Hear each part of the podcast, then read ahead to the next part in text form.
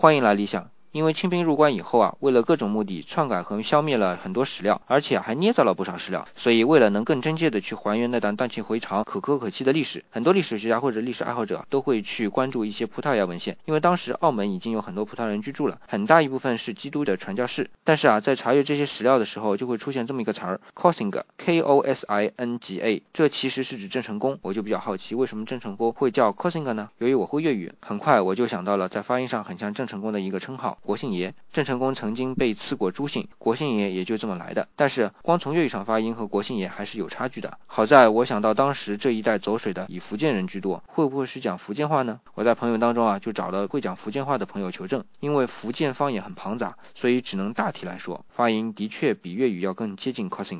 我推测这个词就是当时的葡萄牙人根据福建人对郑成功的称呼直接拼写的。今天回头看一句国姓爷叫出的，更是那一代人对于故国的感情。